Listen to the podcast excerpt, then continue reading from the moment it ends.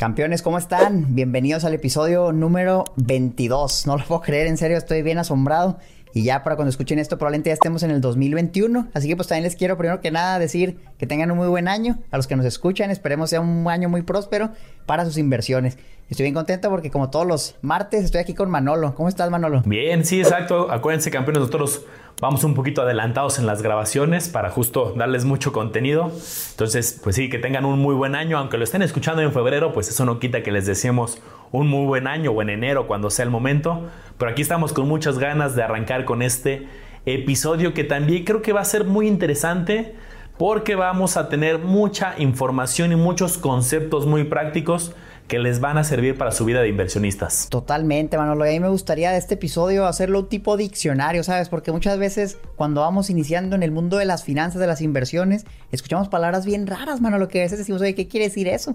Y yo estoy seguro, a mí me llegan muchas preguntas, oye, ¿qué quiere decir dividendo? ¿Qué quiere decir volatilidad? ¿Qué es el rendimiento? Entonces me gustaría aprovechar este espacio para mencionar los que consideremos más relevantes, dar una breve explicación de qué es cada uno, para que tengan así como su pequeña Biblia, su pequeño diccionario de inversiones, las personas que van comenzando y lo pueden usar de referencia. Me gusta muchísimo, Omar, y ¿por qué no empiezas poniéndonos un ejemplo? Al final creo que este episodio va a ser muy práctico. Y este es el chiste, que, lleguen ustedes a cualquier institución financiera, tengan algún documento de algún prospecto de información, algo relacionado al mundo de inversiones y puedan ustedes leer muy bien estos documentos, entenderlos y aplicarlos ahora sí que a la vida práctica. Lamentablemente, no me vas a dejar mentir Omar, luego se usan algunos términos que parecen más rebuscados o son términos en inglés o es un tema que parecería complejo y cuando realmente entiendes el término que hay detrás dices, pues es algo muy sencillo con un nombre muy rebuscado, ¿no? Entonces, ¿por qué no te arrancas, Omar, con un ejemplito para, eh, vamos, si quieres, de los más sencillos y luego poco a poco vamos subiendo un poco el nivel de dificultad para que los campeones les sea muy útil? Bienvenidos a Campeones Financieros. Campeones Financieros. Donde Manolo y Omar hablaremos de finanzas. Totalmente, pues mira, muchas veces probablemente ya se han escuchado este podcast antes, nos han escuchado mencionar el portafolio de inversiones. Y he visto con pues, ¿qué es el portafolio? poco vas ahí caminando con, con, un portafolio, ¿no? Con tu traje. Y no, pues la, realidad es que no. El portafolio de inversiones, ¿qué es? Nada más son todas las inversiones que tú tienes ahí en, un lugar conglomeradas, ¿no? O yo tengo inversiones en bienes raíces, en la bolsa, en renta fija. Todo está ahí, se le llama portafolio de inversiones. ¿Por qué? La verdad no sé, mano. No sé si tú sepas de dónde sale ese término. Pero pues simplemente es eso. Un portafolio son todas tus inversiones. Entonces nos van a escuchar constantemente, oye, mi portafolio de inversiones. El portafolio de inversiones, nada más es eso. Todas tus inversiones recopiladas en un solo lugar. Así se le conoce y así lo vas a escuchar en grupos financieros, grupos de inversiones. ¿Qué opinas tú del portafolio, Manolo? ¿Por qué se le dice así? Sí, sí, sí, es, es, curioso. Pero sí, tal cual lo, lo, describiste muy bien y creo que es ahí hacia el punto en que todos queremos llegar, tener un portafolio. Yo lo he dicho en algunos foros, uno no es inversionista al amor por tener una primera inversión, es el primer paso, ¿no? Este, a lo mejor hoy ya compré CETES, ya compré un fondo de inversión, ya tengo mi primer SOFIPO. Está muy bien y, por ahí empezamos todos. Pero lo que debemos de llegar es a considerarnos un inversionista integral que volteemos a ver y digamos, mira, pues tengo 30% en, en cierto tipo de activo. Bueno, ahorita voy a también a mencionar las clases de activo.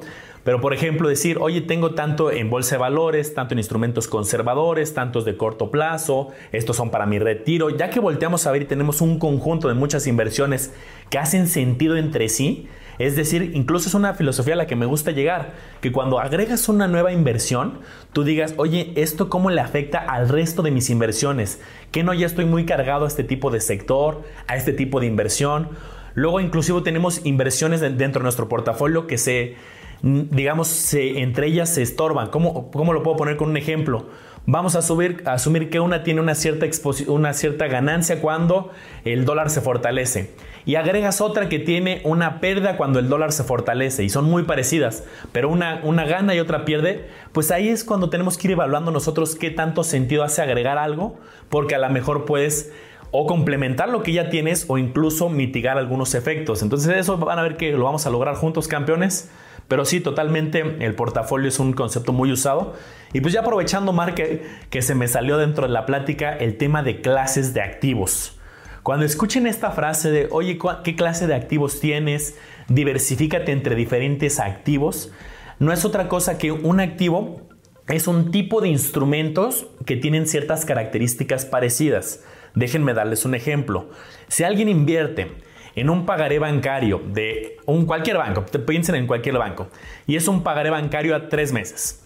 Y tú a lo mejor también compras luego otra inversión, un certificado de depósito, que es otra inversión que ofrecen los bancos, en otro banco distinto a también a, cuatro meses. Entonces tienes dos inversiones bancarias. Esa sería una clase de activo ya muy específica. Sería inversiones a plazo fijo, pero con respaldo bancario.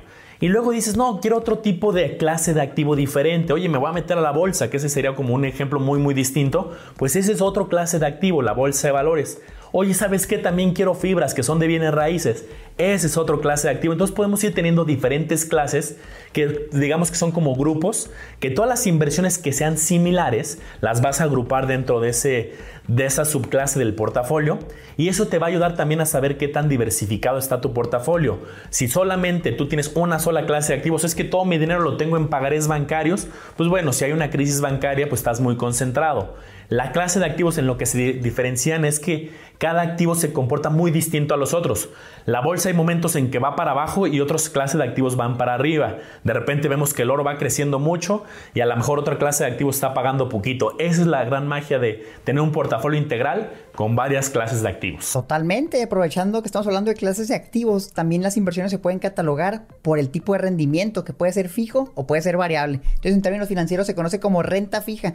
¿Qué quiere decir esto? Que en tu inversión tú vas a saber desde el inicio cuándo te van a pagar y cuánto vas a recibir. Entonces, por ejemplo, tú vas a ir al banco, como mencioné ahorita, Manolo, un pagaré bancario y te van a decir, ¿sabes qué? Te vamos a pagar 5% al término del plazo de 12 meses. Eso es renta fija y por eso es bien sencillo identificarlo. Caso contrario, renta variable, ¿qué quiere decir? Que el rendimiento va a ser variable, no sabes si vas a ganar, si vas a perder, no sabes cuándo y no sabes qué va a pasar. Entonces, ejemplos de esto que puede ser la bolsa. Compras unas acciones en la bolsa, la renta es variable, el rendimiento es variable, no sabes cuándo va a llegar. Las criptomonedas, todos esos activos donde tú no sabes cuánto vas a ganar, se le llama renta variable. Y también a lo largo del podcast nos van a escuchar decir mucho. O instrumentos de renta fija, ¿qué nos referimos? CETES o FIPOS, pagares bancarios, bonos, etcétera. Instrumentos de renta variable, bolsa, acciones, ETFs, criptomonedas, etcétera. Buenísimo, muy buen complemento, Mar. Otro que creo que van, van a escuchar mucho y yo quiero que lo llevemos a un nivel un poco más avanzado este concepto es, muchas veces vamos a escuchar, es que esta inversión es más riesgosa que otra. Y de riesgos, pues hay muchos tipos de riesgos. Pero digamos que la medida más universal en términos de riesgo, en temas de inversiones, es la parte de la volatilidad. También van a escuchar muchísimo eso. Esta inversión es más volátil. Pues el término volatilidad pues, creo que está claro, ¿no? Al final es la fluctuación. Hoy es que el precio de repente es más 5%, de repente menos 2, de repente más 1, de repente menos 5. Para todos los que aquí tienen carreras a lo mejor un poco más pues de estadística, de ingeniería, matemáticas, economía, que les gustan mucho los números, pues el riesgo se mide a través de un indicador que se llama desviación estándar, que la desviación estándar justo es lo que mide qué tanto se van moviendo los datos para arriba y para abajo en comparación del promedio. Entonces, cuando escuchen por lo general una inversión que diga esta inversión es más riesgosa que otra porque es más volátil. Lo que nosotros debemos de preguntarnos es qué tan volátil es, qué tanto van los datos hacia arriba y hacia abajo y se están moviendo. A comparación, por ejemplo, el ejemplo que ahorita ponía Omar, un pagaré que te da una tasa fija, 5%, 5%, de repente te subieron la tasa a 5,5%, de repente te la bajaron a 4%, pues tiene muy poquita volatilidad. También hay volatilidad entre el 4 y el 5 en este ejemplo. A diferencia de la bolsa que de repente tenemos alegrías de, ay, fíjate, ahorita ya llevo en este último mes, ya llevo un más 15% y de repente va a haber etapas, ay, llevo un menos 10%. Puedes tener este tipo de volatilidades en periodos relativamente cortos, de un mes inclusive, con este tipo de porcentajes que les digo. Entonces, volatilidad Riesgo y desviación estándar son tres conceptos que están muy asociados en el término de inversiones. Totalmente. Ahorita hablando de las tasas, que como bien mencionó, no lo pueden ir cambiando. ¿Por qué cambian? Y es que existe otro término que justamente se llama la tasa objetivo que fija el Banco de México. Entonces, usualmente cada tres meses un grupo de personas tiene una junta y dice, ¿sabes qué? Esta va a ser el tasa objetivo. Puede que suba con respecto al trimestre pasado, puede que baje. Entonces, por ejemplo, ahorita cuánto es? 4.25%. ¿Qué quiere decir esto? Que el Banco de México va a buscar esa tasa en promedio y los demás instrumentos de renta fija van a tratar de adaptarse a esa tasa. Entonces, por ejemplo, si tú te pones a ver instrumentos como CETES, vas a ver que está muy cercano lo que te paga CETES a la tasa objetivo del Banco de México. 4%, 4.25, poquito más, poquito menos. Y de ahí también sale otro término que es la tasa libre de riesgo, ¿no? La famosa tasa de CETES. Esto es bien importante, inversionista, porque tú lo vas a usar de punto de referencia para comparar cualquier otra inversión. Entonces, un ejemplo concreto. Ahorita la tasa de CETES, imagínate que es 4%. Puede que sea un poco más, un poco menos, depende de cuándo nos escuches, pero imagínate un 4%. Tú vas a evaluar otra inversión. Imagínate que alguien llegue y te dice, ¿sabes qué? Yo te ofrezco en este banco 90% de CETES o te ofrezco un 3.5% de rendimiento. ¿Cómo debería ser tu análisis? ¿Cuál es la tasa libre de riesgo? Ah, ok, es 4%. ¿Qué quiere decir? Que me están ofreciendo menos de la tasa libre de riesgo, por lo cual realmente no me conviene. Para que haga otra inversión que probablemente tenga más riesgo y me va a pagar menos, no vale la pena. Bien sencillo el análisis. Caso contrario, hoy una inversión que me da 10%. Ah, bueno, pero entonces, ¿cuál es el riesgo? Si me da más que la tasa libre de riesgo, pero por algo debe de ser. Usualmente a mayor riesgo, mayor rendimiento. Entonces ahí te pones a ver cuál es el riesgo, qué tan probable es que suceda. Y ya con base a eso decides, ¿sabes qué? Se me hace atractivo, sabes que es muy riesgoso, no lo voy a hacer pero todo eso es con base a la tasa objetivo. Ahora fíjate, la tasa de CETES en 2019 inversionista andaba como en el 8%, fíjate qué diferencia. Entonces si ahí hubiera llegado alguien y me dice, ¿sabes qué? Yo te voy a dar un pagaré al 7%, tú hubiera dicho, no, ¿sabes qué? No conviene porque la tasa objetivo es de 8%, la tasa de CETES. Pero si ahorita alguien me llega en un banco y me dice, te voy a dar 7% y la tasa objetivo es de 4%, oye, a lo mejor sí me conviene. Entonces fíjate qué diferencia, mismos porcentajes, pero dependiendo de la tasa libre de riesgo, las decisiones cambian. Totalmente, Omar. Muy, muy buenos puntos. Y vamos a empezar por, también por una básica que me, gusta alrededor de lo que has comentado. Todos escuchamos hoy es que la famosa inflación, las cosas son cada vez más caras. Pues acuérdense que la inflación pues es un indicador también, que es, lo mide el INEGI a través del INPC. No se vayan a confundir porque hay dos indicadores muy parecidos, el IPC de la Bolsa Mexicana y el INPC, que es el Índice Nacional de Precios al Consumidor. Tal cual, esa es la chamba que hace el INEGI, va preguntando alrededor de varias ciudades, va analizando muchos productos que son parte de la canasta general de los mexicanos y con eso determinan la inflación, que es un dato que debemos de tener siempre muy presente, porque de ahí se deriva el famoso GAT nominal y el GAT real que vemos en los bancos. Cuando tú te metes una página de un banco o de alguna Sofipo, vamos a ver GAT nominal y el GAT real, que luego son las letras chiquitas que vienen hasta abajo y las tienen que publicar pero acuérdense que el GAT nominal es la tasa que te están ofreciendo de manera directa. Es la tasa que tal cual ves en la promoción. Oye, te ofrezco el 6%, pues ese es el GAT nominal. El que nos interesa a nosotros como inversionistas es el GAT real, que le vamos a restar esta inflación estimada que calcula el INEGI, de tal modo que si te están ofreciendo un 6% y la inflación que se tiene estimada para ese periodo es del 3%, pues lo que realmente nos estamos quedando como inversionistas es este GAT real ya descontando la inflación. Entonces, para que tengan estos tres conceptos, la inflación la calcula el INEGI por medio del INPC, el GAT nominal es la tasa que te ofrece directamente la institución en la promoción y el GAT real es el que se le hace un descuento de la inflación y que realmente es una ganancia para el inversionista ya descontando este efecto. Así es. Y la inflación en pocas palabras, ¿qué es? Pues simplemente todo sube de precio con el paso del tiempo. Entonces todo eso es más caro. En promedio eso es lo que sube según lo que dice el INEGI. Cuando esto es nada más un promedio, no quiere decir que todo va a subir ese porcentaje. Hay cosas que suben más, cosas que suben menos, pero es un promedio muy bueno y se usa de referencia para todos estos cálculos. Pues ya ahorita hablando de ganancias, mano, lo vámonos al rendimiento, que es algo bastante similar. ¿Cuánto ganaste con respecto a una inversión de cierto monto? Entonces te pongo un ejemplo bien sencillo. ¿Y cómo se calcula el rendimiento? Nada más es tu ganancia dividida entre lo que invertiste. Entonces imagínate que invertiste 100 pesos, luego lo vendiste a 110 y ganaste 10 pesos. ¿Cómo calculas el rendimiento? Bueno, pues 110 menos 100 es tu ganancia de 10 pesos. Dividido entre 100 que invertiste, 10%, esa es tu ganancia. El rendimiento se puede expresar en términos porcentuales, en porcentaje, o se puede expresar en un número. Oye, gané 10 pesos, gané 10%. Bien sencillo. Ahora hay varios tipos de rendimiento y a lo mejor vas a escuchar rendimiento bruto. Esto usualmente es antes de comisiones. Tal vez estás en algún fondo de inversión y te dicen, ¿sabes qué? Qué padre, ganaste 8%. Ah, pero lo te van a decir, pero las comisiones son 2%. Te quedaste nada más el 6%, que es tu rendimiento neto. El neto es usualmente libre de comisiones. Usualmente es antes de impuestos, pero puede que también sea después de impuestos. Tienes que ver exactamente qué metodología están usando. Pero neto básicamente quiere decir es ya lo que te queda. Probablemente antes de que llegue el SAT y se lleve su parte.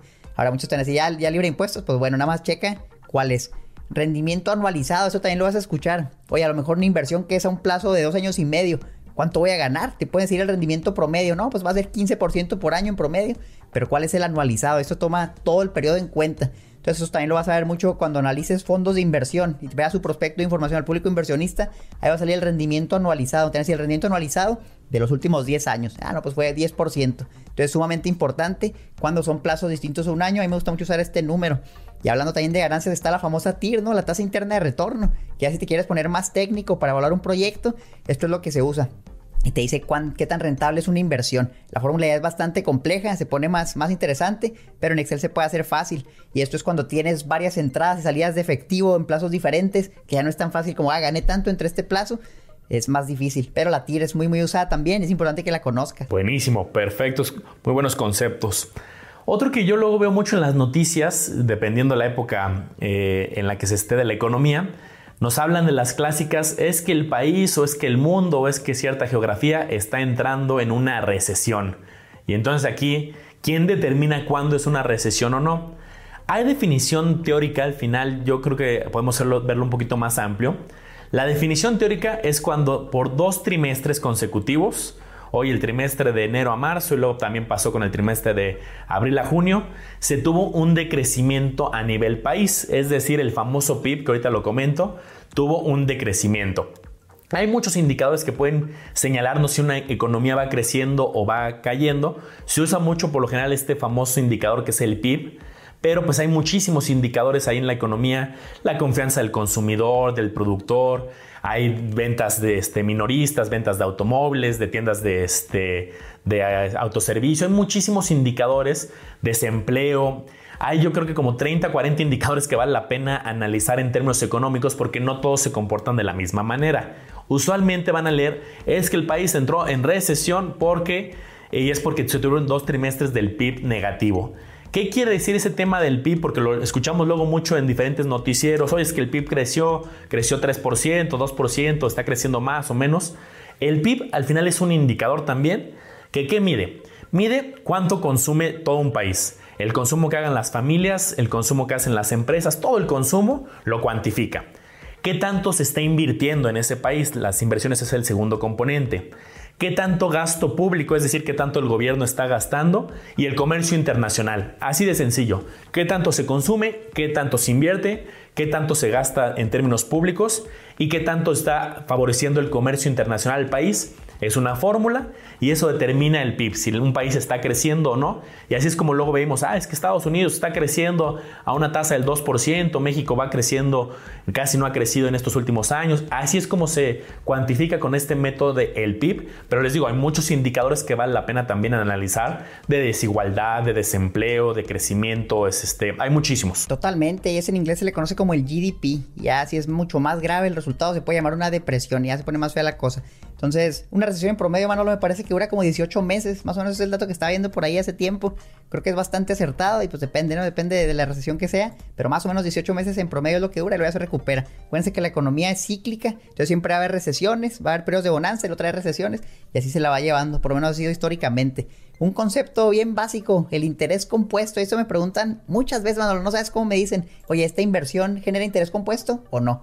O me dicen, ¿sabes qué? Es que yo voy a comprar acciones y luego las voy a vender y las voy a volver a comprar, pues para generar ese interés compuesto, tiene que ser reinvirtiendo mi ganancia. Entonces aquí les quiero explicar cómo funciona esto. Por definición, el interés compuesto es generar intereses sobre los intereses. Entonces, ¿cómo funciona? Imagínate, vas a una Sofipo, prestas 100 pesos y te van a pagar 10 pesos en un año de rendimiento ahora tienes 110 pesos como el ejemplo ahorita. Ahora esos 110 pesos los vuelves a invertir a una tasa del 10% y ahora vas a recibir 11 pesos de ganancia. Entonces vas a tener tus 110 el segundo año más otros 11 y vas a tener 121. Y ahora los vuelves a invertir, entonces ese rendimiento te va generando más rendimiento. Aquí es intereses sobre los intereses. Ahora este concepto se puede llevar a cualquier inversión y a lo mejor en la bolsa no te van a dar intereses, pero te van a dar un rendimiento que es lo mismo, es un dinero que tú tienes y que puedes reinvertir.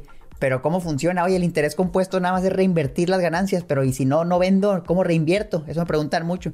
Bueno, en la bolsa el efecto es similar, es el efecto del interés compuesto, porque cada año los rendimientos que tú ves en las gráficas son con respecto al año anterior. Entonces, si tú ves, oye, este, este año subió 10% esta acción, se está refiriendo al precio del año anterior.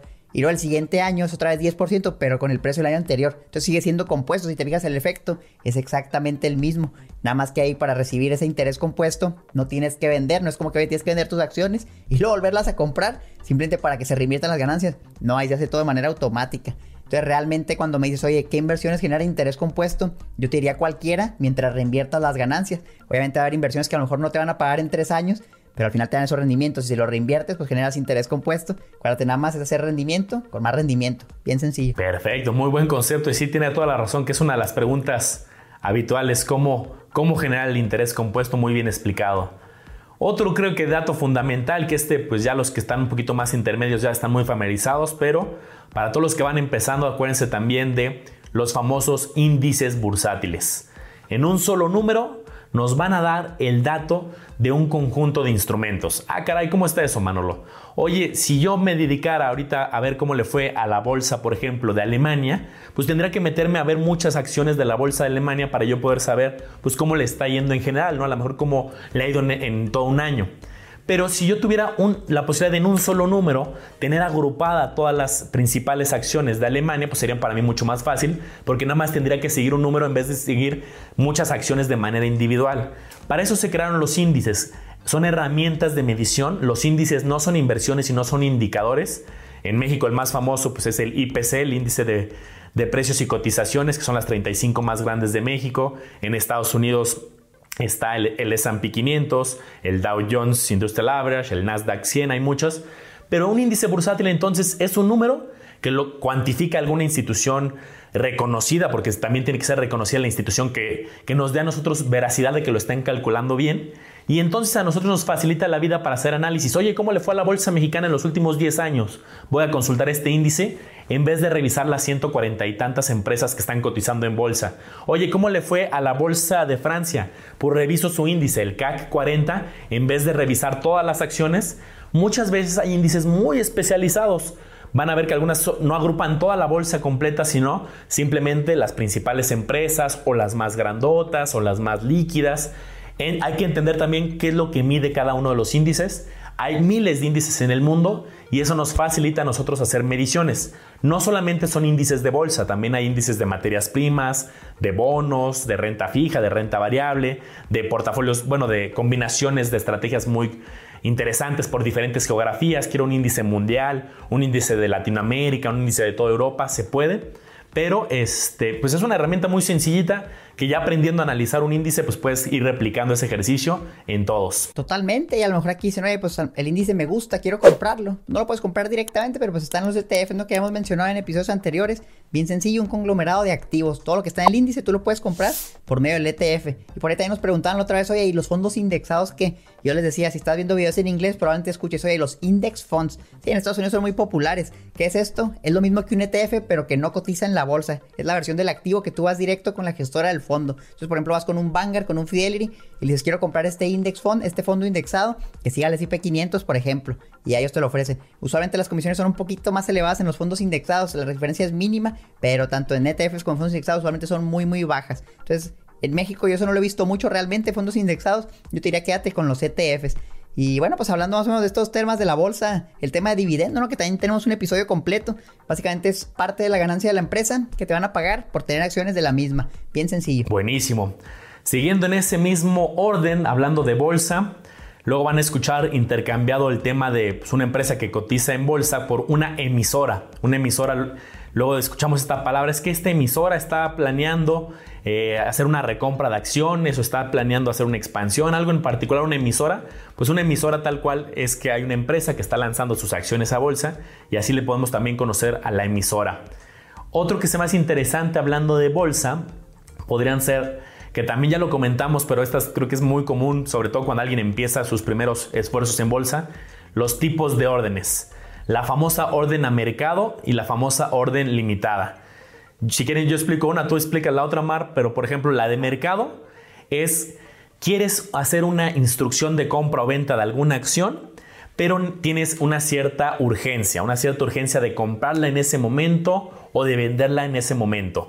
Ahí no te interesa tanto tú un precio específico, sino te interesa un poco que se asegure la compra. Vamos a suponer que tú hiciste un diagnóstico y tienes información muy muy importante y que sabes que es el momento adecuado para entrar a mí no, yo no uso órdenes de mercado, pero pues esa sería como la lógica que alguien podría usar detrás de una orden de mercado y es, la quiero comprar, necesito comprar 100 títulos o 10 títulos de estas acciones, entonces a mí véndemela al precio que esté disponible, empátame en este momento con el mejor vendedor y yo quiero ser el mejor comprador porque quiero asegurar la compra. En algunas empresas no hay tanta bronca en hacer esto porque son tan grandes y hay tantos compradores y vendedores que el precio pues va a ser seguramente muy justo. Esa es una orden a mercado cuando a ti lo que te importa es más que nada que se garantice la ejecución y que haya una cierta velocidad porque a lo mejor es el timing perfecto para entrada, aunque de todos modos yo no las suelo usar, pero esa es una orden a mercado y cuando estén usando su casa de bolsa eso es lo que van a ver. Quiero comprar tantos títulos, ¿cómo la quieres comprar? ¿A mercado o limitada? Y no sé si Omar aquí compleméntanos con la orden limitada. Totalmente, mira, la orden limitada es la que mayormente yo también utilizo. ¿Por qué? Porque eso te va a proteger. Independiente de si quieres comprar o vender un activo, ya sea unas acciones o ETFs, la orden limitada te permite fijar un precio máximo, en caso de que tú estés comprando, sería el precio máximo que estás dispuesto a pagar. En caso de que estés vendiendo, sería el precio mínimo que estarías dispuesto a recibir por tu acción. Entonces es bien fácil. Imagínate, quieres comprar unas acciones de Facebook que están en 270 dólares. Imagínatelo en pesos, ¿no? 5.500 pesos te aparece ahí. Tú le pones, ¿sabes qué? Es que yo quiero pagar 5.400. Ah, bueno, pones una orden limitada y si el precio llega a llegar a ese valor y hay alguien que te la quiere vender a 5.400, entonces probablemente el broker te conecte y se ejecute la orden. Si el precio nunca llega al valor que tú fijaste, la orden ahí va a quedar y va a quedar por un periodo vigente que tú especificas también. Creo que en GBM lo más que te dejan poner es como 90 días. Entonces yo usualmente pongo las órdenes limitadas al mayor plazo posible. Por si no se ejecuta hoy, pues me interesa que se ejecute en los siguientes días cuando se cumpla esa condición. Y de esa manera ya no tienes que ser un esclavo, ¿no? Estar viendo la gráfica y, ching, déjame compro ahorita porque ya igual precio. Pones la orden y ya eventualmente se va a ejecutar. Si no, simplemente se vence, no te cobra nada. Si me preguntan, oye, si pongo una orden, ¿me van a cobrar? No, no hay comisiones hasta que se ejecute la transacción. Ahí sí te van a cobrar. O puede que no depende del broker que uses. Entonces esa es la, limitada. Pones un precio límite, ya sea para comprar o para vender. Y creo que es de las órdenes más populares, Manolo. Y en acciones como bien mencionabas, donde no hay mucha bursatilidad, puede ser peligroso usarla de mercado, porque te puede salir un mal precio. En acciones con mucha, mucha bursatilidad, mucho volumen, pero realmente yo no me preocupo, ahí sí podría poner una orden de mercado sin problema. Correcto, sí, yo, yo llevo buen rato sin usar una, una de mercado, tal cual usualmente mis posturas son limitadas, pero pues es bueno saber la, la gran diferencia. Eh, pues otro tipo de orden, ya, ya que estamos en este tema de, la, de dar conceptos, las famosas órdenes de detener la pérdida, ¿no? el stop loss que encontramos. Esas también son muy útiles, que lo que nos van a ayudar es prevenir que haya un, ahora sí que una caída muy abrupta. Oye, ¿qué pasaría una empresa que a lo mejor un escándalo, unos resultados decepcionantes en sus estados financieros, algo en particular que hace que caiga de manera sostenida durante varios días el precio de la acción? Oye, yo la tenía, a lo mejor la compré en 100 y entonces pasó un evento que se fue a 90, 80, 70, 60 y ha ido cayendo, cayendo porque esta empresa empezó a tener algo muy complicado de entrada, pues ya lo hemos hablado en otros capítulos, ¿no? Hay que analizar muy bien qué es lo que pasó, si es un tema simplemente temporal y hay que nosotros, a lo mejor hasta hay oportunidades hasta de comprar más acciones, ahí depende mucho de la estrategia, pero para centrarme en el concepto, una orden de stop loss lo que hace es justamente cuando tú la pones, tú la compraste en 100 y a lo mejor la pusiste en 80, cuando llega a tocar esa banda de 80, esa caída, lo que te va a ayudar es a prevenir que no siga cayendo tanto. Porque a lo mejor tú estabas en tu trabajo, estabas viendo otras cosas, no estabas pegado a ver los mercados, no te enteraste la noticia y a lo mejor la consultas dos semanas después y dices, ah, caray, la compré en 100, ahora está en 60. ¿Qué pasó? Ay, es que no te enteraste que la semana pasada renunció el director general porque le descubrieron un fraude y eso es lo que nos va a ayudar a prevenir. Tú pones esta orden y en el momento en que toque esa banda, ese precio de 80 en este ejemplo hipotético, se ejecuta una orden de venta. No quiere decir que se vaya a vender en 80. En ese momento se lanza una, una orden como de urgente, véndela. Y ya en ese momento a lo mejor se vende en 79, 78, porque tú la lanzaste en ese momento pero ya no tienes ese descalabro. Esta hay que usarla con cautela porque hay que analizar pues justamente eh, cuál es el motivo que podría haber de una bajada, porque acuérdense que es muy volátil la bolsa. Si tú pones un stop loss muy pegado a tu precio que la compraste, pues es muy probable que en un movimiento natural del día a día de los mercados, ah, es que la puse solamente un 4% abajo, pues, hay días que las acciones sí crecen menos 3, menos 4 y podrías tener una ejecución que no era deseada. Hay que tener unas bandas justamente de seguridad para que sí sea para protegerte de algo muy específico, catastrófico y no tanto una venta de movimiento natural de mercado. Así es, Manolo. Y sí, el stop loss se convierte en un orden de mercado. También está el stop limit, que es lo mismo, pero en vez de orden de mercado, es una orden limitada, que es la que ya veíamos. Entonces imagínate el mismo ejemplo. Oye, estaba en 100, bajó a 60, yo puse ahí mi, stop loss, en este caso el stop limit, entonces se activa ahora una limit order y a lo mejor tú le pones, no, pues quiero que a 55 ya se venda. Realmente no le encuentro mucho sentido al stop limit, el stop loss me gusta más porque si quieres cortar la pérdida, pues la cortas en ese momento, pero también las puedes usar. Luego también están los trailing stop. Trailing Limit, que realmente lo que hace es, es, con base a porcentajes. Tú puedes decir del precio máximo, quiero que si baja un 10%, se ejecute una orden de mercado y se venda Pero luego, ¿qué pasa si el día de mañana sube otro 10%? Pues ya ese valor se ajusta. Entonces, ahora es con respecto al nuevo precio máximo, si llega a bajar 10%, se puede vender. Ese me gusta porque se va actualizando con base al precio de la acción. Entonces puedes decir, yo quiero garantizar que si baja un día 10% se venda independientemente del precio. Y así no tienes que calcular números. Y bueno, pues mira, realmente esos tipos de órdenes son complejos. Yo al principio realmente sí los usaba, el stop loss, stop limit. Pero sabes, Manolo, ya los quité, ya los quité. Y es que, fíjate, el concepto más importante en la bolsa para mí es, y lo mencionan mucho en todos lados, ¿eh? Compra barato y vende caro. Así es como ganas dinero, es bien sencillo la idea. Pero con ese tipo de órdenes que haces, estás vendiendo barato, ¿no? Porque tú le pones, oye, si perdí 10% la vendo, estás vendiendo barato. Ahora, no quiere decir que eso sea algo malo, pero hay que ver por qué, por qué la estás vendiendo barato.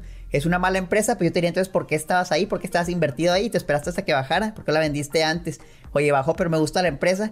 Yo te diría, en vez de poner un stop loss, a lo mejor pon una orden de compra, ¿no? Para comprar más acciones, que es lo que he hecho y me ha funcionado bien. Pero por eso tanto mencionamos el análisis fundamental, el análisis técnico, todos los análisis cualitativos, cuantitativos que puedas hacer para que no tengas que depender de una orden. Ahora, otro caso es, por ejemplo, el de las criptomonedas, donde son los mismos tipos de órdenes. Y aquí yo sí pongo un stop loss, porque aquí es muy volátil y puede que un día de mañana te levantes, y sobre todo porque las criptomonedas operan 24/7, todos los días, a todas horas. Puede que un día te levantes y sabes que bajó 30% del Bitcoin. Chin, pues no tenía stop loss y a lo mejor lo quería vender, no quería cobrar mi dinero. Entonces ya con eso duermes más tranquilo. En criptomonedas, en la bolsa, yo no los uso personalmente, no, no sé si tú usas los stop loss, pero pues es bueno conocerlos, ¿no? Y nunca se sabe, sobre todo en tiempos de crisis, de crisis bursátiles, recesiones, hay caídas muy feas. Entonces, si te quieres proteger de eso, quieres dormir tranquilo, a lo mejor te da miedo lo que le puede pasar a tu dinero, es un buen instrumento para protegerte y tener salud mental. Sí, totalmente es, adaptarnos al inversionista, ¿no? Vamos a poner un ejemplo pues, práctico.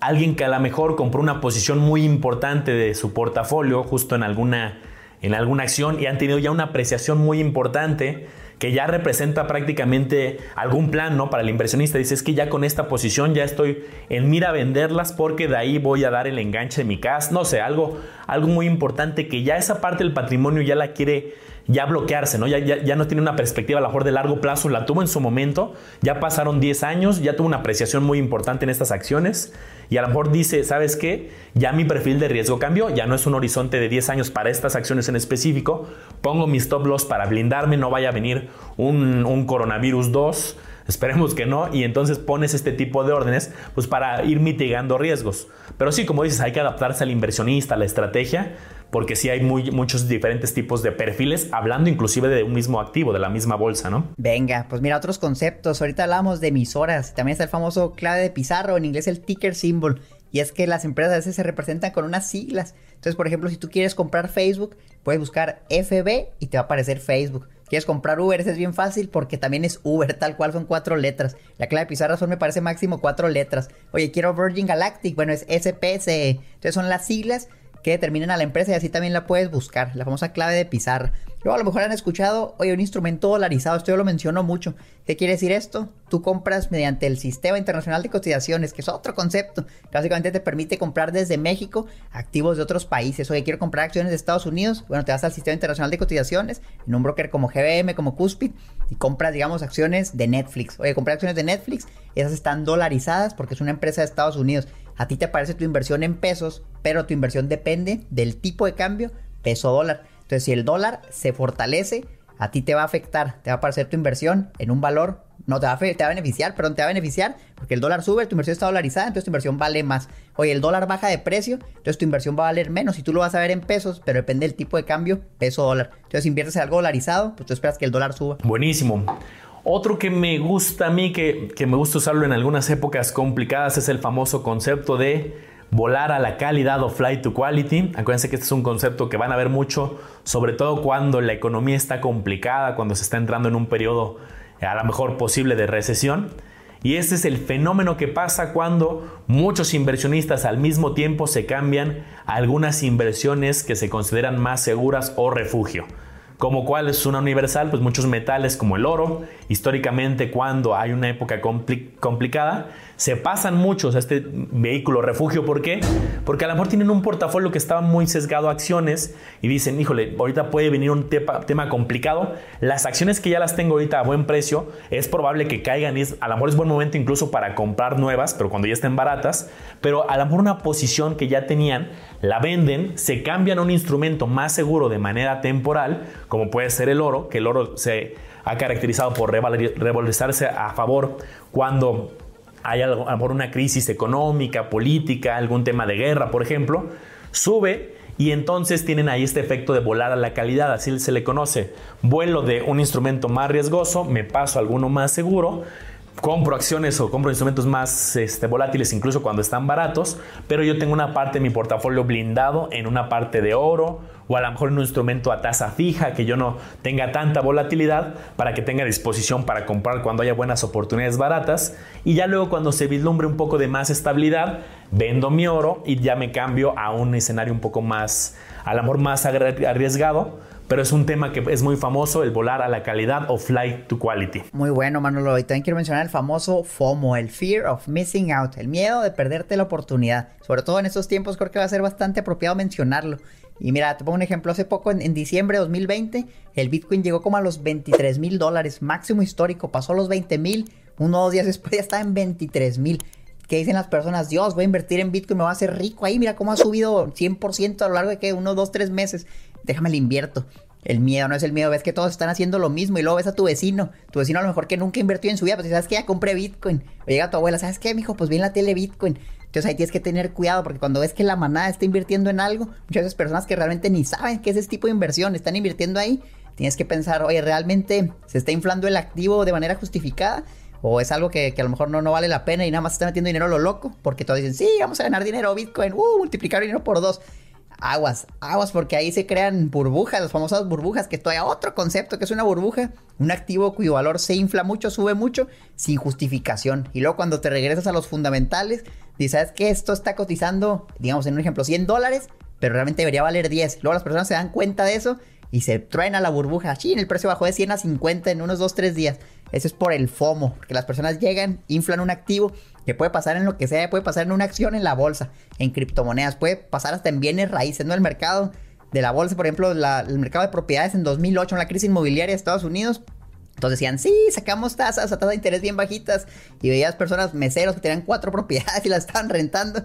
Y luego chino, oye, pues subieron los intereses, ya no lo podemos pagar, ¿qué hacemos? Y todos se quedaron sin casa. Entonces es por el mismo FOMO, ¿no? Ves que todos lo hacen, lo haces tú también, sin analizar qué hay detrás ten cuidado inversionista porque este yo creo que es de los mejores conceptos. Campeones, realmente puedes perder mucho dinero por el FOMO. Yo jamás invertiría en algo, nada más porque veo que todos lo están haciendo. Y de hecho yo me asustaría mientras me llegan más preguntas, oye, ¿crees que es bueno invertir en mío, por ejemplo?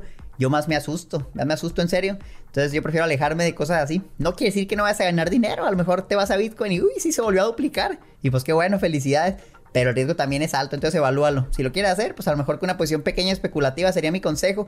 No quiere decir que nunca inviertas por el FOMO, pero ya ten cuidado de perder respalda con algo más el análisis antes de nomás comprar. Totalmente. Qué, qué, bueno que metiste este tema porque al final, ya que te metes a instrumentos volátiles, pues sí pasa mucho este tema de sentimientos, ¿no?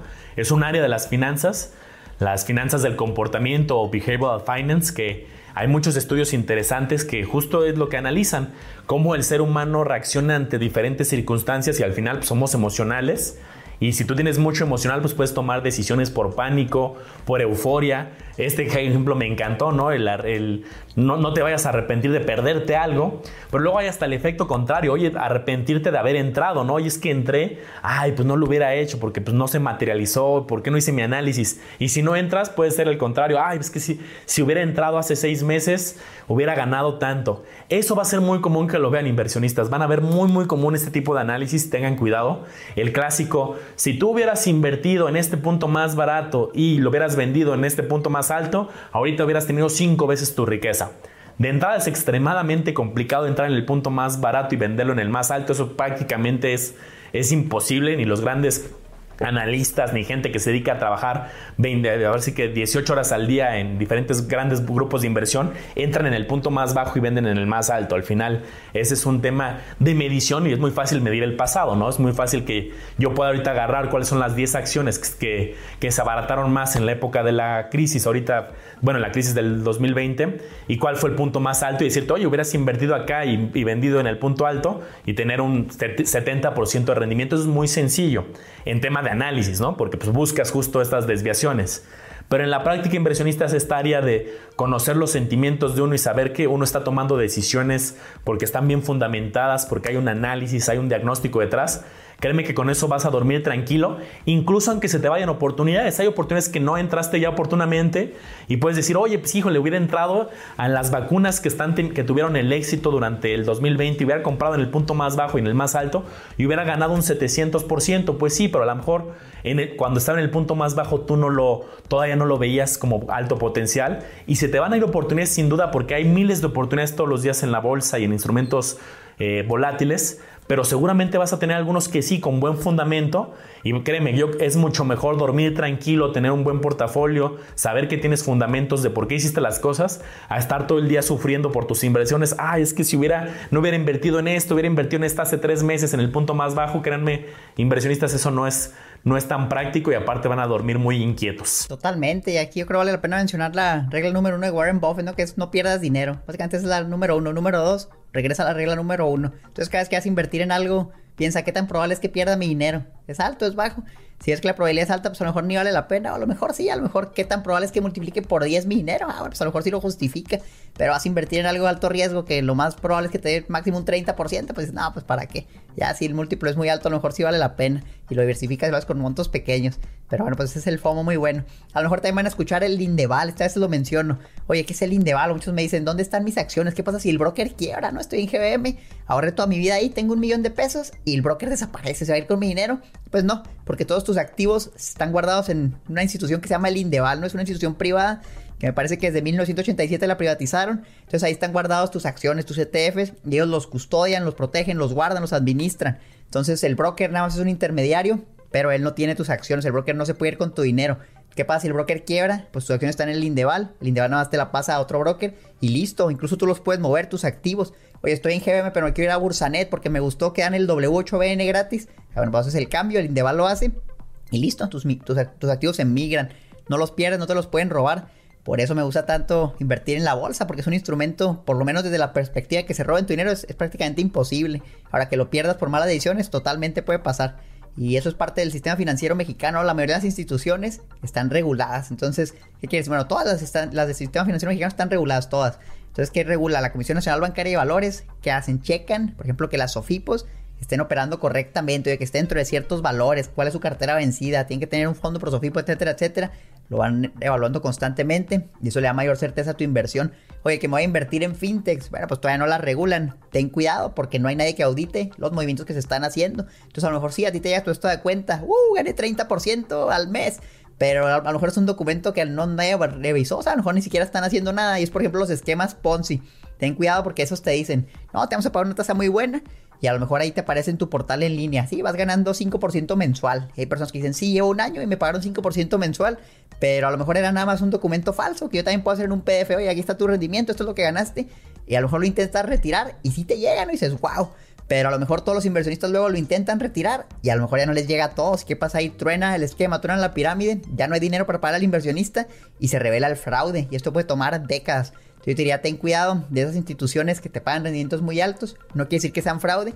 Y lamentablemente, Manolo, no se puede saber que son fraude hasta que ya realmente se hace público y ya perdiste tu dinero. Entonces esto puede durar mucho tiempo. Puede que sí sea una institución legítima, pero yo te diría, oye, si ves algo que te paga más de 30% al año, analízalo bien. Y si es algo no regulado, pues yo te diría, corre, o sea, ten, mucho cuidado. O invierte dinero que ya sabes que esto si lo pierdo, lo hubiera ido al gastar al casino de todas formas, pues bueno, está bien. Qué, buen punto, ¿eh? eh y, qué, y, qué, malo que sea así, porque Ahorita tocaste una frase muy poderosa y no podemos saber qué es un fraude hasta que verdaderamente se destapa, ¿no? Por ejemplo, seguramente te pasa mucho en tu grupo de, ahí de Facebook de Omar Educación Financiera o en el mío de Inversionistas Lado de los Business. Creo que diarios llega una pregunta, oigan, ¿cómo ven esta institución? ¿Está pagando el 70% anual, el 5% mensual? ¿Qué opinan? Y pues afortunadamente muchos de la comunidad se cuidan entre ellos y muchos, oye, pues yo no invertiría, ya vi que no es regulada.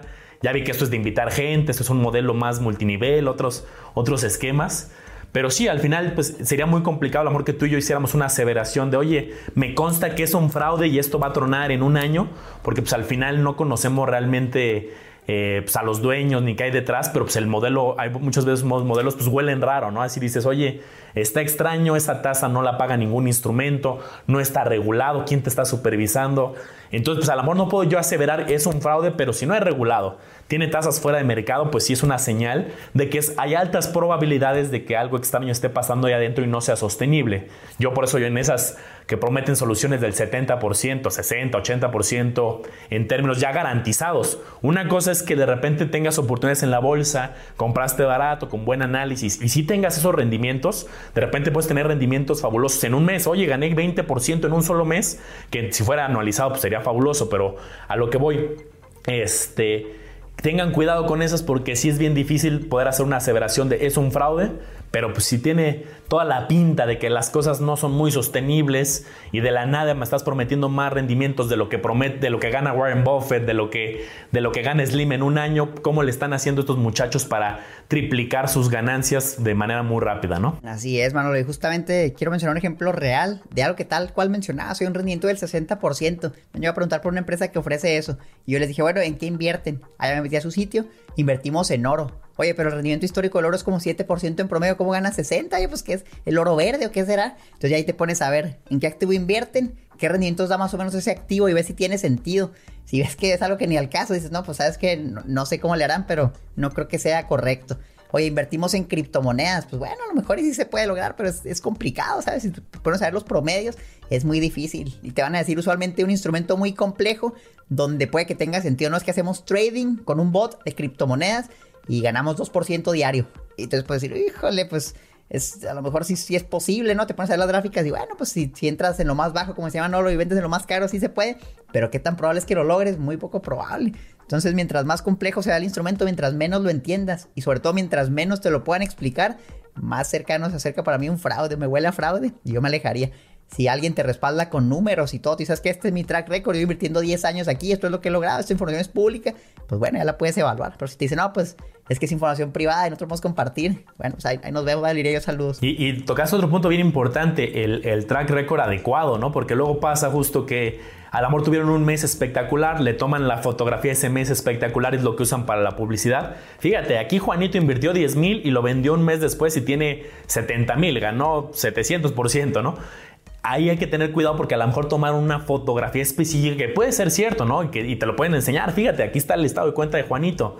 Pero pues al final yo sí le preguntaría, ok, eso fue un mes, está bien, y un cliente específico. Dame la, visión de toda la cartera, de todos los portafolios que tienes, cuántos has cerrado, cuántos han sido exitosos dame una historia de muchos años, ¿no? No me digas de un solo mes, porque pues, al final yo no solamente voy a ser inversionista de un mes y ya me salgo, ¿no? Yo si confío en un instrumento, pues muchas veces porque me quiero quedar ahí invirtiendo un buen rato. Entonces esa historia suficiente que nos enseñan creo que también es muy valiosa. Oye, Manolo, pues me encanta este tema y creo que queríamos hacer un episodio completo de protegerte de estafas, cómo identificarlas. Creo que hay mucha información que debemos mencionar y que va a proteger a los campeones, a lo mejor de no caer en algo así. Se pueden ahorrar mucho dinero, simplemente dinero que no van a perder por no entrar a ese tipo de instrumentos. Entonces, como ves, Manolo, hacemos a un episodio completo destinado a proteger a los campeones de fraudes, de estafa, cómo identificarlos, etcétera. Me late, me late. Pues no sé cómo, cómo vamos de tiempo, cerrar con algunos últimos conceptos de cada quien. Yo creo que sí, bueno, le voy a mencionar uno último porque ya bastante, aquí los campeones ya escuchándonos un buen rato y yo les quisiera mencionar uno sencillo, el beneficio fiscal. Y es que muchas veces también van a escuchar decir, es que esta inversión tiene beneficio fiscal. ¿Qué es eso? Simplemente es una inversión que te permite o pagar menos impuestos o no pagar nada de impuestos. Y te voy a dar ejemplos concretos. Oye, inviertes en una SOFIPO, bueno, el beneficio fiscal por 5 UMAS. Ahorita en 2021 no sé cuánto sea, unos 160 mil pesos. Depende del valor de la UMA, va cambiando constantemente. Pero eso es exento de impuestos y tienes saldo promedio menor a eso. Oye, el beneficio fiscal, a lo mejor en la bolsa de valores, bueno, se paga 10% si tú inviertes en un broker nacional y recibes ganancias de capital, si son dividendos, si llenas la forma W8BN, me voy a poner más técnico aquí, pero eso es el beneficio fiscal, ¿no? Hay muchas opciones. Oye, beneficios en bienes inmuebles. Si estás rentando un cierto tipo de inmueble, existe lo que es la deducción ciega. Te permite pagar un porcentaje como el veintitantos por ciento, mucho menor a la tasa máxima del 35% de ISR. Es el beneficio fiscal, pagar menos impuesto o de plano no pagar nada legalmente. No es evadir impuestos, ten cuidado, todo esto sí es legal. Buenísimo. Yo cerraría con uno que es básico y lo quiero llevar a un modelo intermedio la diversificación de la cual todos hablan. Oye, es importante diversificarte, no pongas todos los huevos en la misma canasta, diversifícate. Diversificar no se trata de tener muchas inversiones. Ese es un error común. Oye, pero es que yo tengo 20 inversiones, yo ya estoy bien diversificado. Si no se trata de analizar cómo tu portafolio, nuevamente voy a regresar al concepto del principio, qué tan relacionadas están entre sí las inversiones.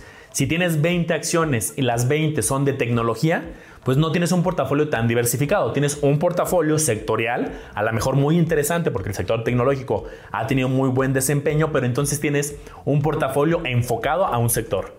Oye, pero yo quiero diversificarme porque ese es uno de los principios básicos de los grandes, ahora sí que de muchas teorías, de muchos años, de Warren Buffett, de, es un concepto importante.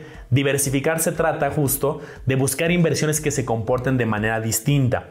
Oye, yo tengo inversiones en tecnología, pero también compré en salud, pero también compré en algunas materias primas y te vas moviendo en diferentes sectores, diferentes industrias, diferentes tamaños de empresas, diferentes países. A lo mejor no decir, oye, todo mi portafolio está en Estados Unidos, decir, oye, también estoy buscando tener a lo mejor un fondo, algún ETF, algunas acciones específicas de algunas otras geografías como Europa, algunos países emergentes que a lo mejor están ahorita con un precio de oportunidad y a lo mejor en perspectiva de varios años hay posibilidad.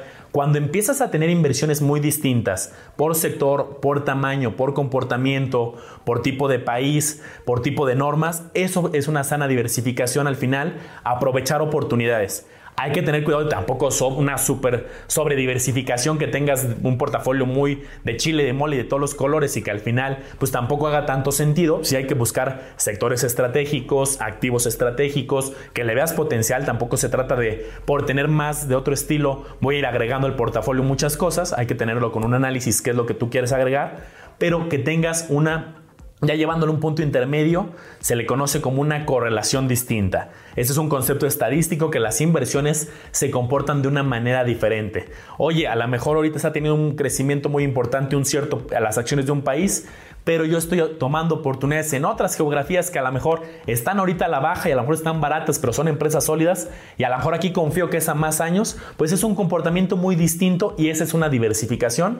No es cantidad, sino es agregar inversiones que se comporten de manera distinta, que estén blindadas ante riesgos distintos. Oye, ¿qué pasa si viene una crisis del sector tecnológico? ¿Qué pasa si viene una crisis y que aumentan los impuestos muy importante en un país específico. Bueno, pues yo como tengo varios países, como tengo varios sectores, pues puedes estar blindado y eso es la diversificación en un concepto ya un poquito más intermedio. Excelente. Campeones, pues miren, este episodio creo que tal vez lo íbamos a haber publicado al inicio, pero aquí tienen su diccionario de conceptos financieros, de términos que todos los inversionistas debemos entender, por lo menos de manera general, para que nos vaya bien las inversiones. Los puede salvar de muchas cosas, hacerlos entender muchas otras cosas y eventualmente eso todo mejora tu rendimiento. Al final de cuentas, mientras más información poseas, mejores decisiones puedes tomar. Entonces yo te invito que si no has visto los episodios anteriores, campeones, porque muchos de estos temas los hablamos a detalle, de qué es una acción, qué es un ETF, qué son los dividendos. Todo eso ya lo hemos cubierto en episodios pasados.